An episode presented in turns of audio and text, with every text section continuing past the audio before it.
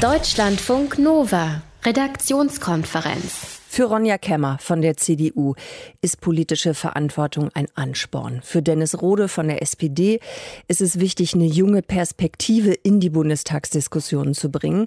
Wolfgang Steffinger von der CSU tut sich schwer damit, mit einem Ja zu stimmen bei Einsätzen der deutschen Bundeswehr im Ausland.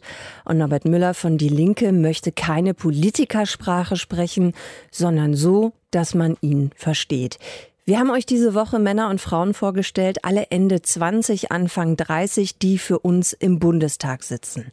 Wofür stehen sie? Was treibt sie an? Was wollen sie erreichen, wenn sie am 24. September vielleicht wiedergewählt werden? Das wollten wir wissen in dieser Woche.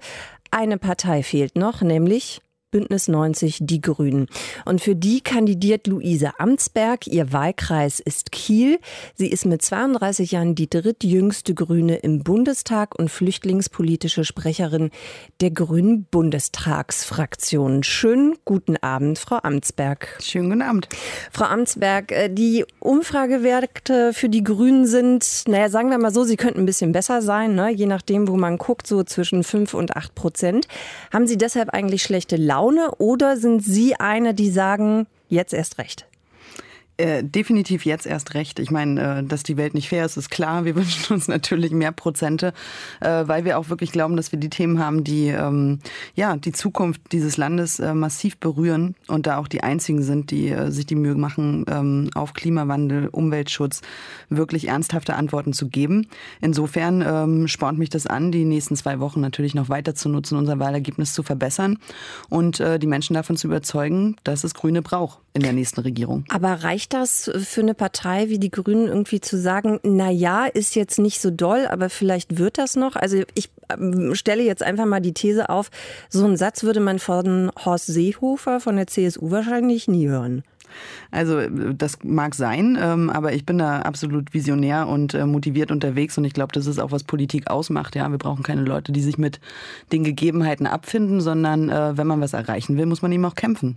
Haben Sie das eigentlich schon immer in sich getragen, so dieses Kämpferische oder für Ideen zu kämpfen, sich einzusetzen?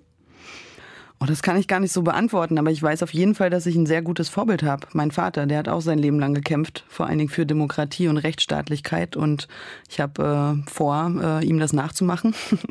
und äh, es gibt auch einige Gründe, die ähm, das zwingend notwendig machen, wenn man auf die jetzige Situation guckt.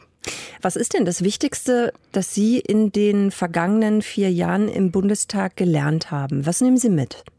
Also auf jeden Fall, dass die Große Koalition eine Politik des Stillstandes ist und schlecht für die Demokratie. Denn so große Mehrheiten führen dazu, dass das Parlament eigentlich nicht mehr wirklich arbeiten kann und äh, die Verwaltung, die Bürokratie, die Ministerien wirklich kontrollieren kann. Und deshalb ähm, muss es zwingend einen Politikwechsel in Berlin geben.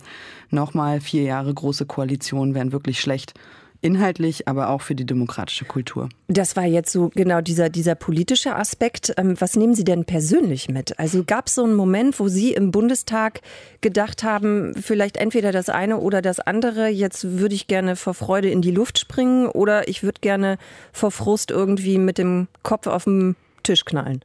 Hm, ja, ich denke äh, beides. Ja, Dieser, äh, diese Arbeit ist natürlich immer mit Licht und Schatten begleitet. Äh, die Verschärfung der Asylgesetzgebung waren furchtbar und da ist es dann auch frustrierend, wenn man merkt, man wird nicht gehört, man kann in der Sache das nicht aufhalten oder was erreichen.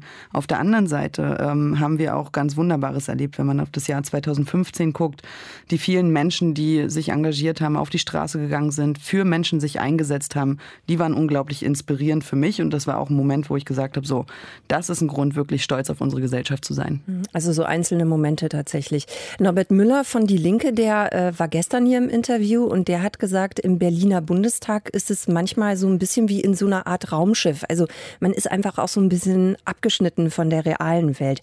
Was erdet Sie, wenn Sie das Gefühl haben, also jetzt muss die Politik bei mir einfach mal draußen bleiben? Ja, ich habe einen wunderbaren kleinen äh, zweijährigen Sohn äh, und der schafft das innerhalb von ein paar Sekunden, mich äh, aus dieser Welt rauszureißen. Ich verstehe dieses Gefühl, das ist wie so eine Blase oder ein Raumschiff. Das liegt einfach daran, dass wir sehr, sehr intensiv und sehr viel auch arbeiten, ja. Und ähm, da kommt man schnell in dieses Gefühl.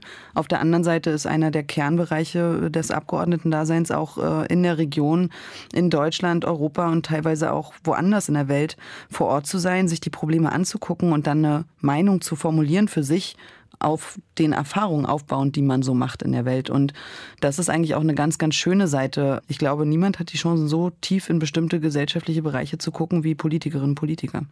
Frau Amtsberg, ich möchte auch mit Ihnen ein kleines Quiz spielen. Habe ich mit allen anderen auch gemacht. Es war äh, sehr interessant, sagen wir es mal so, wie Alfred Biolek. Ähm, es ist eigentlich ganz einfach. Äh, ich habe mir ein paar Wahlaussagen ausgesucht, rausgesucht von den unterschiedlichen Parteien. Die hören wir uns jetzt einfach mal zusammen an und Sie sagen mir, von welcher Partei das kommt.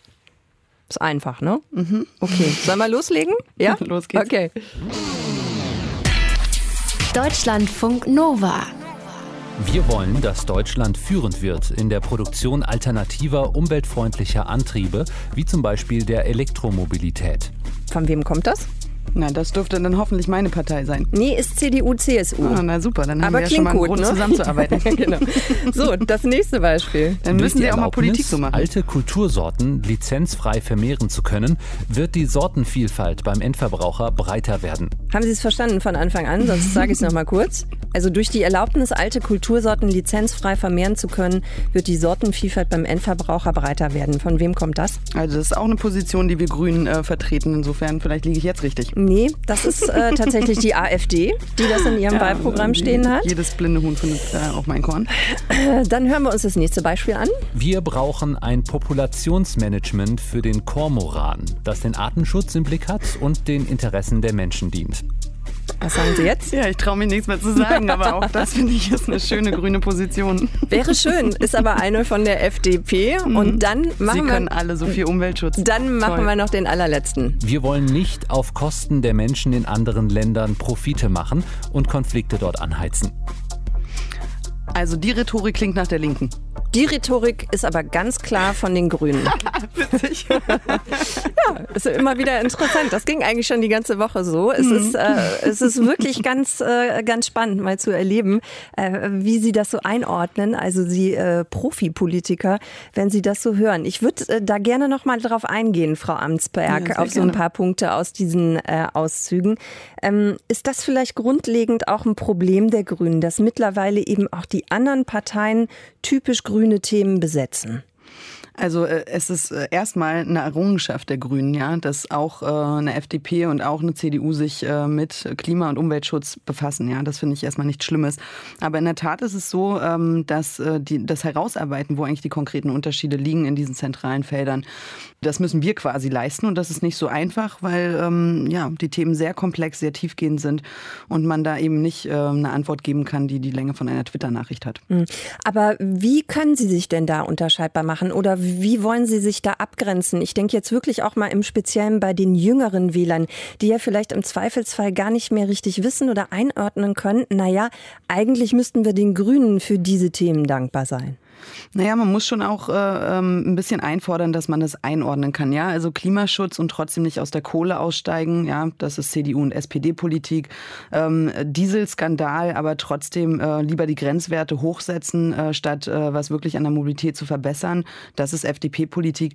Ja, nicht grüne Politik. Und diese Unterscheidungen, die muss man eben kommunizieren. Und da kann ich natürlich dann auch erwarten, äh, dass man sich ähm, ja darüber informiert und dann auch richtig einordnet. Also nicht überall, wo Umweltpolitik draufsteht, ist auch welche drin. Und da äh, bin ich nach wie vor ganz selbstbewusst. Ähm, haben wir Grünen tatsächlich für Umwelt- und Klimaschutz die besten Antworten. Aber wie, Sie haben eben gesagt, das müsste noch konkreter werden. Wie kann es konkreter werden? Na, konkreter, wir müssen natürlich ähm, mehr äh, diskutieren über diese Themen. Ja? Da kann man ja auch mal den Ball zurückspielen. Klima- und Umweltschutz ist eben nichts, was man äh, nebenbei behandeln kann, sondern das sind die zentralen Zukunftsfragen und da muss man sich tatsächlich äh, in der Tiefe mit auseinandersetzen. Das sind, ist eben nicht in zwei Worten zu regeln. Auch jetzt nicht? Auch jetzt nicht, nein.